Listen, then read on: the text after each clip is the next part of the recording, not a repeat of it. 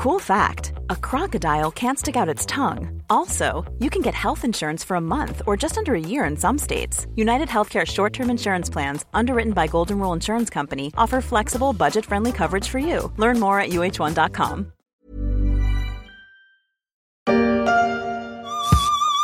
Aujourd'hui, c'est galère de trouver un appart pas trop cher. Tu fais 15 000 visites par jour, mais tu fais jamais la fête. Tu trouves pas le bon coin et c'est vendu avant d'être paru. Tu te dis, ça déconne,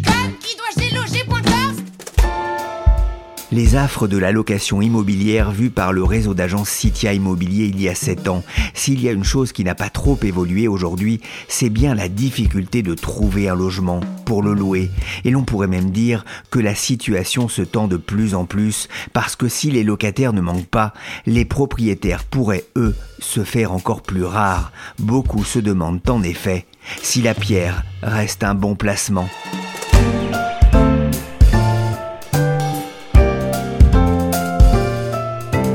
Je suis Pierrick Fay, vous écoutez La Story, le podcast d'actualité de la rédaction des Échos, un programme à retrouver sur toutes les applications de téléchargement et de streaming. Abonnez-vous pour ne manquer aucun épisode. Depuis le début de l'année dans cette agence, le montant des biens ne fait que baisser. Cet appartement-là, il était à 250 000, il est parti à 175 000. Lui, on était à 335 000, euh, il est actuellement à 299 000. Ambiance morose dans les agences immobilières. Les prix baissent, alors que les acheteurs ont déserté les lieux. Le constat désabusé dans ce reportage de TF1 de juin dernier. Et depuis, ça ne s'est pas arrangé. À Paris, le prix des appartements a franchi la barre des 10 000 euros du mètre carré à la baisse. On vous en parlait lundi dans la story. Des prix qui baissent après des années de hausse. Ce pourrait être une opportunité pour les investisseurs, ceux qui n'achètent pas pour se loger, mais pour placer leur argent ou préparer leur retraite. Mais alors, pourquoi ceux-ci se font-ils plus rares sur le marché? Et alors que la crise du logement touche de plus en plus de Français dans un contexte d'inflation et de hausse des taux, est-ce encore une bonne idée d'investir dans la pierre? Une question que j'ai voulu creuser avec le service patrimoine des échos. Bonjour Anne-Sophie Vion. Bonjour Pierrick Fay. Et bonjour Marie-Christine Sonquin. Bonjour Pierrick Fay. Alors les échos patrimoine publient ce vendredi un supplément dans les échos sur le marché immobilier. Le décor a changé avec la hausse des taux d'intérêt empruntés à un coût. C'est valable aussi pour ceux qui investissent dans l'immobilier. D'ailleurs, Anne-Sophie, Comment se porte l'investissement? Alors sans être totalement alarmiste, on peut dire que ce marché se porte mal, et même très mal. Les professionnels alertent depuis des mois sur l'ampleur de la dégradation et sur son accélération. Par exemple, dans le réseau La Forêt, le patron Yann Géano nous indique que les achats qui proviennent des investisseurs représentaient traditionnellement 25% de l'ensemble de ces ventes, soit une vente sur quatre. Aujourd'hui, ce n'est plus que 19% du total, soit une vente sur 5. De même, Élodie Frémont, notaire à Paris dans le 6e arrondissement, nous dit qu'elle n'y voit plus les ménages qui achetaient autrefois des petites surfaces pour les louer. Pourtant, cet investissement dans la pierre parisienne répondait à un vrai besoin. Il s'agissait soit d'un complément financier non négligeable une fois la retraite. Pour d'autres, l'idée était d'anticiper les études supérieures de leurs enfants qui auraient, une fois étudiants, besoin d'un logement à Paris. Or, si ces besoins patrimoniaux sont toujours les mêmes et même croissants. Il faut de plus en plus financer sa retraite et aider ses enfants étudiants ou jeunes actifs pour se loger. Eh bien, cette catégorie d'acheteurs n'est plus là. Disparu, ils ont disparu au coin de la rue, comme dirait Jean-Pierre Madère. Marie-Christine, cette raréfaction des investisseurs, c'est aussi euh, l'une des explications de la baisse des prix immobiliers depuis quelques mois. Bah, évidemment, hein, c'est toujours la fameuse loi de l'offre et de la demande. Quand il y a moins d'acquéreurs, bien évidemment, les prix ont tendance à baisser et puis les volumes euh, aussi baissent. Euh, tout est en phase. Les acquéreurs n'arrivent pas à avoir leur crédit immobilier ou ils ont des conditions de financement qui sont vraiment au-dessus de leurs moyens.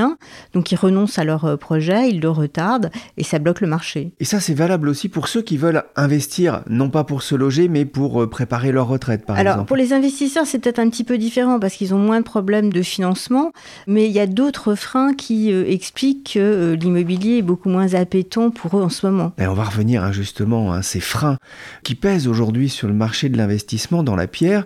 Il y a d'abord un, un frein important, c'est le frein fiscal. La pression augmente pour les propriétaires Alors on peut dire que l'immobilier, c'est quand même pas le chouchou du gouvernement. Sur le plan fiscal, il est quand même traité de façon assez euh, sévère. Euh, on peut peut-être rappeler en quelques mots que ben, les revenus fonciers, ça s'ajoute à votre revenu imposable. Donc vous êtes imposé en fonction de votre tranche marginale d'imposition. Donc ça peut aller jusqu'à 45%, euh, voire davantage si vous êtes assujetti à l'impôt spécifique sur les hauts revenus. Et puis à cela, il faut aussi ajouter les prélèvements sociaux de 17,2%. Donc ça fait des taux d'imposition qui sont quand même très dissuasifs mais c'est pas le seul euh, frein fiscal pour les investisseurs immobiliers parce qu'il faut pas oublier qu'ils payent aussi l'IFI, hein, l'impôt sur la fortune immobilière. Ils payent des charges qui ne cessent d'être euh, de plus en plus lourdes. Alors ça, évidemment, c'est pas de la fiscalité, mais il y a aussi les impôts locaux. Alors ça, les impôts locaux, ils le sont vraiment passés cette année. Avec la taxe foncière hein, qui connaît une, inflation euh, galopante. Hein. Alors la taxe foncière, c'est vraiment très problématique parce que avec l'inflation, déjà, vous avez les bases imposables qui ont été réévalués de plus de 7%. Et à ça, il faut ajouter le fait que les communes euh, qui euh, ben, ont été euh, prises par leurs problèmes d'inflation, leurs problèmes de financement, ont aussi considérablement augmenté les taux d'imposition. Alors déjà, vous avez ben, des bases imposables qui augmentent de plus de 7%, et à cette base qui est déjà upgradée, vous imposez en plus un taux qui est supérieur à ceux des années précédentes. Alors le comble, c'est bien sûr Paris, hein, mais beaucoup d'autres communes aussi euh, augmenté leur taux d'imposition. Donc euh, finalement, les propriétaires euh, sont pris en étau. Des taxes, des taxes des taxes. Il taxait jusqu'au cœur, jusqu'à l'âme. Et il faut aussi ajouter la surtaxe sur les résidences secondaires applicable dans certaines communes, même si ces logements ne sont souvent loués que ponctuellement. La fiscalité, on l'a compris, hein, c'est un sujet à prendre en compte lorsque l'on veut investir dans l'immobilier. Il existait d'ailleurs euh, des outils, et il existe des outils pour réduire la facture fiscale dans certains cas. On pense bien sûr au, au dispositif Pinel, par exemple. Or, euh, cet outil apprécié des investisseurs va disparaître, Anne-Sophie. Ça peut avoir un, impact sur la dynamique du marché? Oui, en effet, les pouvoirs publics ont décidé de sevrer le secteur qui est jugé trop dépendant à son goût aux aides fiscales. Dans le viseur notamment, c'est les aides qui soutiennent depuis des années l'investissement locatif. Le dernier en date, c'est le dispositif Pinel. Alors, le nouveau ministre du Logement, Patrice Vergrit, déclarait auprès de nos confrères du Parisien, je le cite, les aides fiscales à l'investissement locatif ne sont pas ma tasse de thé. Elles profitent trop à des investisseurs qui sont plus sensibles à l'avantage fiscal qu'à la qualité du logement. Cela ne permet pas de produire les logements que l'on veut où l'on veut. Il faut rappeler que ce dispositif PIMEL, il permet de bénéficier d'une réduction d'impôt sous réserve de louer pendant une durée déterminée un logement neuf ou de l'ancien rénové. Ce régime, il a été reconduit jusqu'en 2024, mais pas après. Jusqu'en 2024, c'est des taux de réduction d'impôt abaissés. À partir de cette année, pour le Pinel dit classique, ils sont en revanche maintenus pour une nouvelle version du Pinel que l'on appelle le Super Pinel ou le Pinel Plus.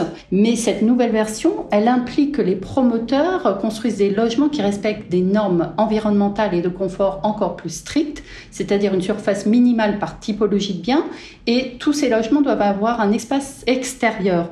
Autant dire que déjà cette année, dans le contexte de crise de l'immobilier, le Super Pinel, eh bien, il a fait un flop auprès des promoteurs et donc des investisseurs. Alors les pouvoirs publics, ils veulent retoquer ce type d'aide. Pour le faire, ils se sont appuyés sur des rapports. En effet, ces rapports étayés disent que tous ces régimes ont entraîné la hausse des prix de l'immobilier et ne répondent pas forcément aux besoins des utilisateurs. Mais en même temps, il faut le rappeler, le Pinel, a eu cette vertu de soutenir l'acquisition de près de 40 000 logements neufs affectés à la location dans les zones tendues chaque année. Or, débrancher cette aide, alors même que le logement neuf est en plein marasme et que d'autres voyants sont au rouge écarlate dans le secteur immobilier, eh bien, ce n'est peut-être pas le meilleur timing.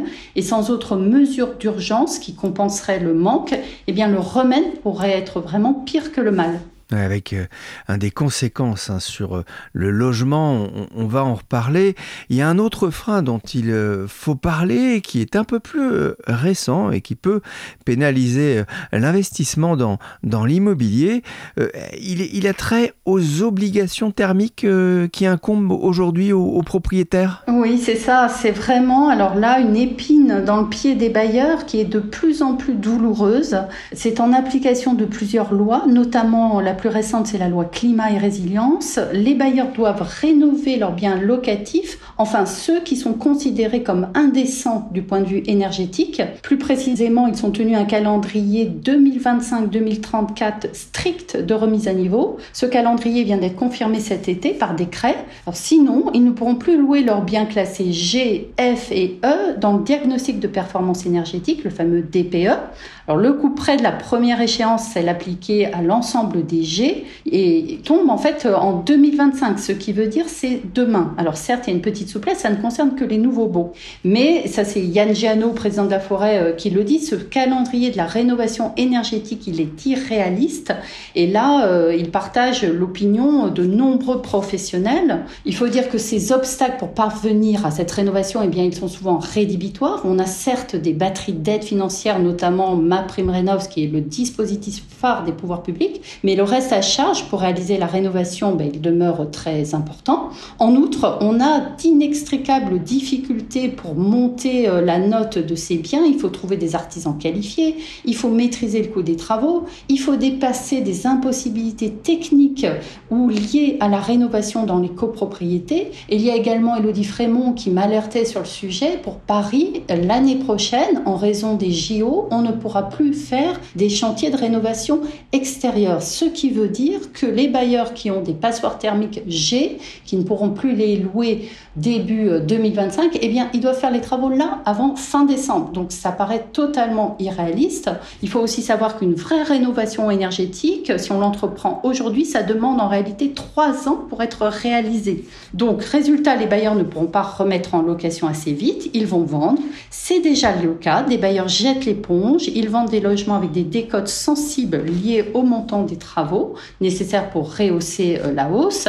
Alors, le marché d'investissement parisien qui qui a une part euh, importante de passoires euh, F et G en raison de l'ancienneté du parc, en raison du point important du locatif privé, eh bien, il est particulièrement touché. Les bailleurs, ils ne savent pas comment procéder pour améliorer la notation sans trop dégrader à Paris un rendement locatif qui est déjà faible. Et en plus, avec l'orientation actuelle des marchés à la baisse pour plusieurs années, ils ont en tout cas moins de perspectives de plus-value. Donc ils préfèrent se débarrasser de leurs appartements maintenant et même vendre à perte. Alors bien sûr, c'est pas un mouvement massif, c'est pas tous les bailleurs. Certains n'arbitrent pas pour la vente quand le logement est libéré par le locataire. Ils décident de ne pas relouer et laissent le bien vacants en attendant que les prix remontent. D'autres continuent à louer sans rénover. Ce qui prédomine surtout, ça c'est Corinne Joly, la présidente de la plateforme PAP, qui dit c'est l'attentisme. Les propriétaires sont perplexes et agacés. Je lui dis Jacques, mais c'est de la folie, il faut vendre la caravane. Vous savez ce qu'il m'a dit? Il m'a dit Banco.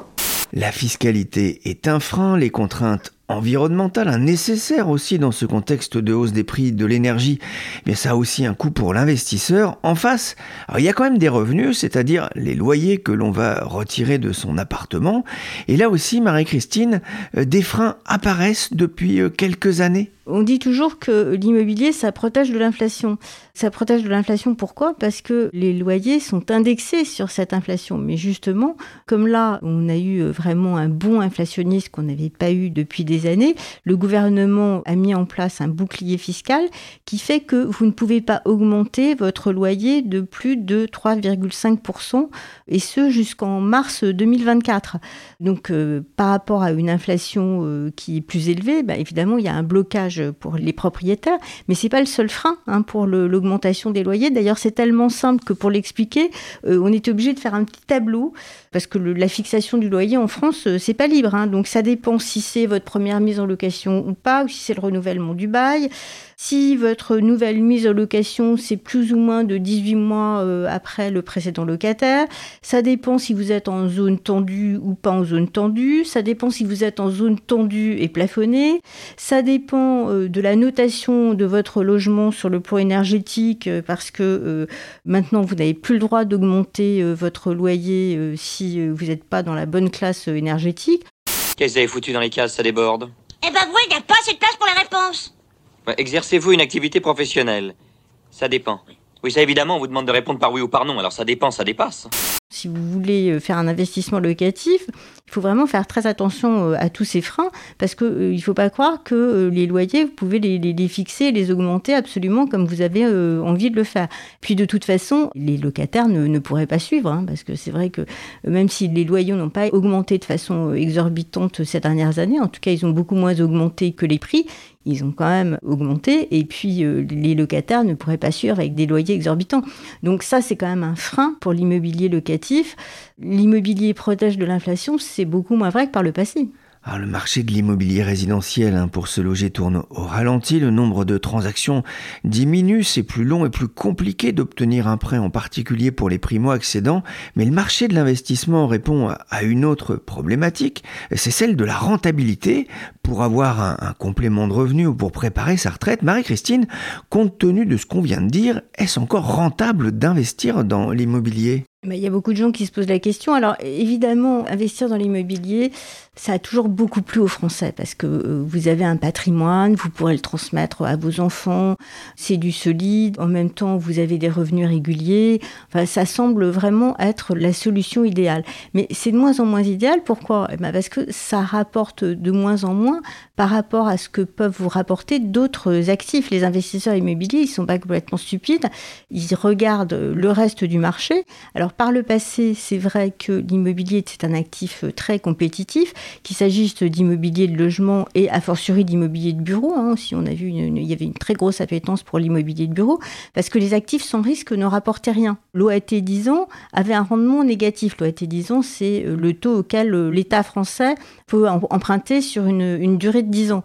Alors évidemment, quand vous avez un immobilier qui vous rapporte euh, en brut 4, 5, 6, voire parfois 7%, et que vous avez parallèlement un OAT qui vous rapporte zéro, bah, c'est vrai que c'est très intéressant d'investir dans l'immobilier.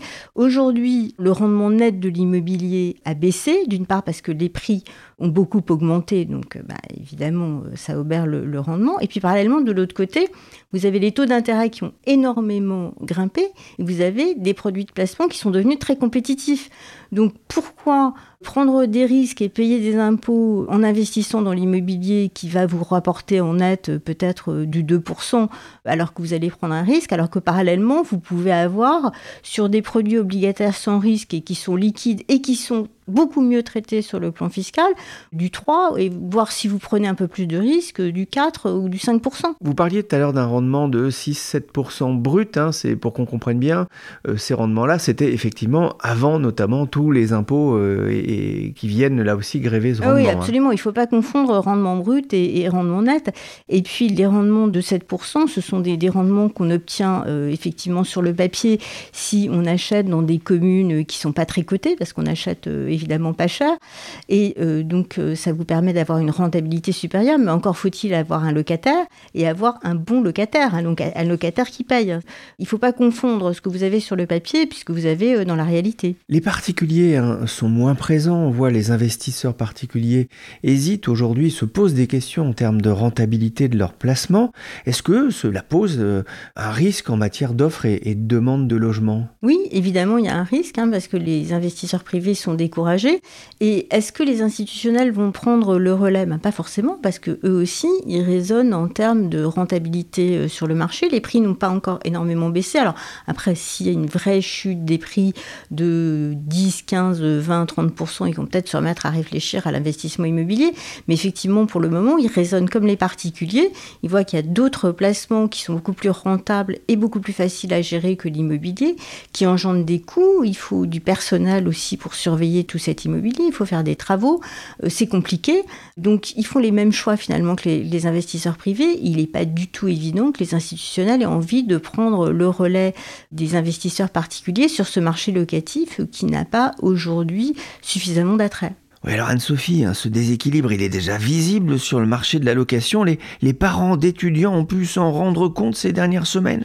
Oui, alors ce, problème euh, se pose en fait à chaque rentrée, ça n'est pas nouveau. Comment on trouve un logement étudiant dans son budget et dans la ville convoitée pour y faire ses études? Mais cette année, alors que le marché immobilier se grippe de toutes parts, c'est encore plus le parcours du combattant. Cette crise de l'accession à la propriété, la baisse de l'offre locative face à une demande qui au contraire enfle, à la fois dans dans le parc privé, mais aussi dans le parc social, eh bien tout ceci contribue à rendre très très compliqué le logement dans les grandes villes étudiantes françaises. Dans ces zones en tension, il y a plus d'étudiants que de logements et la tendance s'amplifie. On a aussi un observateur du marché étudiant, la Fédération des associations générales étudiantes, la FAGE.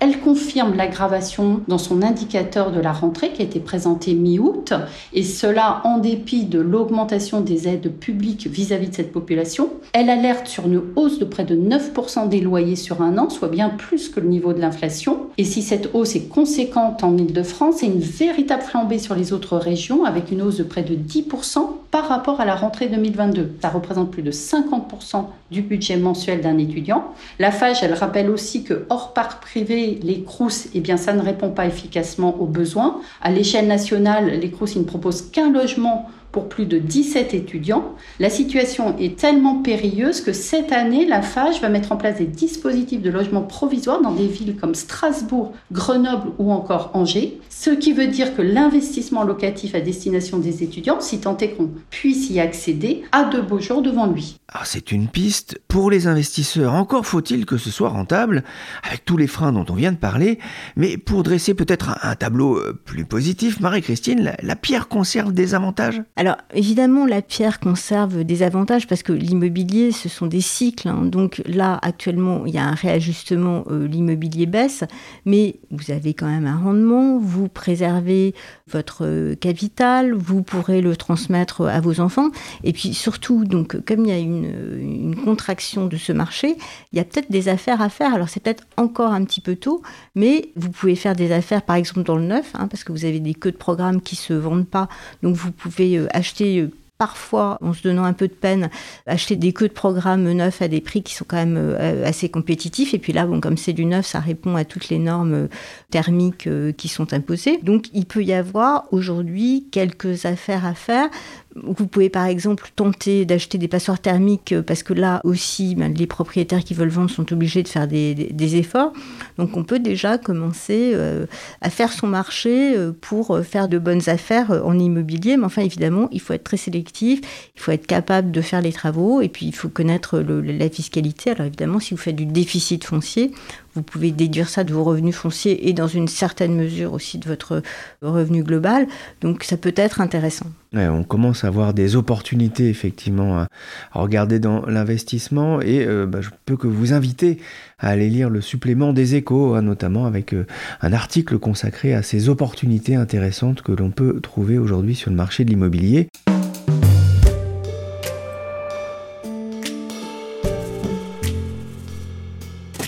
Il y a quelques mois, le président Macron a évoqué des pistes pour euh, le logement dans un entretien au magazine Challenge. Il voulait simplifier et réduire les délais afin de produire de nouveaux logements. Il souhaite aussi développer beaucoup plus de logements locatifs intermédiaires pour baisser les prix parce que la crise du logement se situe là, dit-il. Le logement, une priorité pour le gouvernement. Alors c'est une question. Il y a eu des annonces pour soutenir l'immobilier neuf. On en a parlé dans la story. Marie-Christine, est-ce que c'est suffisant? Difficile de dire euh, si ça va être suffisant. En tout cas, les, professionnels de l'immobilier, euh, pour l'instant, n'ont pas l'air d'être euh, ben, tout à fait convaincus que ça va être suffisant. on voit bien que du côté du neuf, il y a une chute extrêmement spectaculaire des ventes. Ben, pourquoi? Parce que le neuf est trop cher. Le neuf, vous avez le prix du foncier, vous avez le, coût de la construction et des, des, matériaux qui ont beaucoup augmenté, vous avez les salaires aussi qui ont augmenté. Donc finalement, les promoteurs euh, arrivent avec des prix de vente qui ne sont plus dans les moyens euh, des ménages, euh, bah, qui eux aussi ont souffert de l'inflation et qui n'arrivent pas à obtenir leur crédit ou alors qui euh, bah, se trouvent euh, à un taux d'endettement euh, excessif et, qui donc ne peuvent pas financer leur projet. Ça veut dire que c'est pas forcément une bonne solution finalement de favoriser l'immobilier neuf? Alors je dis pas que ce soit pas une bonne solution. Il y a eu énormément de dispositifs fiscaux qui ont été mis en place depuis des décennies, mais chaque ministre du logement a laissé son nom à un dispositif de défiscalisation qui se traduisaient ben, soit par une déduction du revenu imposable, soit par une, réduction d'impôts. Alors effectivement, ça a pu favoriser l'envie pour les investisseurs d'aller sur ce marché. Certains ont fait de très bonnes affaires, d'autres ont fait de beaucoup moins bonnes affaires parce qu'ils ne sont pas forcément achetés dans des zones où il était facile de trouver des Donc ça, c'est un autre problème. Mais finalement, est-ce que c'est une solution de mettre tout le temps cet immobilier euh, neuf euh, sous perfusion pas forcément. De nombreux professionnels de l'immobilier pensent qu'il faudrait vraiment remettre les choses à plat et prévoir euh, un régime fiscal qui soit favorable, par exemple, qui permette à tout le monde de réaliser des amortissements, hein, comme c'est le cas lorsqu'on achète du logement meublé, c'est le, régime fiscal spécifique des logements meublés. mais là, pour l'instant, on est plutôt sur le raisonnement inverse, c'est-à-dire qu'on réfléchit plutôt à supprimer les avantages qui sont consentis aux locatifs euh, meublés, et notamment aux locatifs meublés de tourisme, plutôt qu'à améliorer le, régime fiscal de l'immobilier vide. Donc euh, je ne pense pas que ça puisse aider à mettre davantage d'immobilier sur le marché. Enfin, en tout cas, euh, la période de défiscalisation immobilière à coût de subvention, ça a l'air d'être terminé. Merci Marie-Christine Sonquin, rédactrice en chef patrimoine des échos, et merci Anne-Sophie Vion, journaliste aux échos patrimoine. Ne manquez pas ce vendredi le dossier immobilier dans les pages patrimoine des échos, avec des réponses à ces questions. Faut-il acheter ou louer sa résidence principale, ou investir en petite et grande couronne parisienne, mais aussi les infos sur les nouvelles règles pour fixer ou augmenter un loyer. Cet épisode de la story a été réalisé par Nicolas Jean et Willy Gann, chargé de production et d'édition Michel Varnet.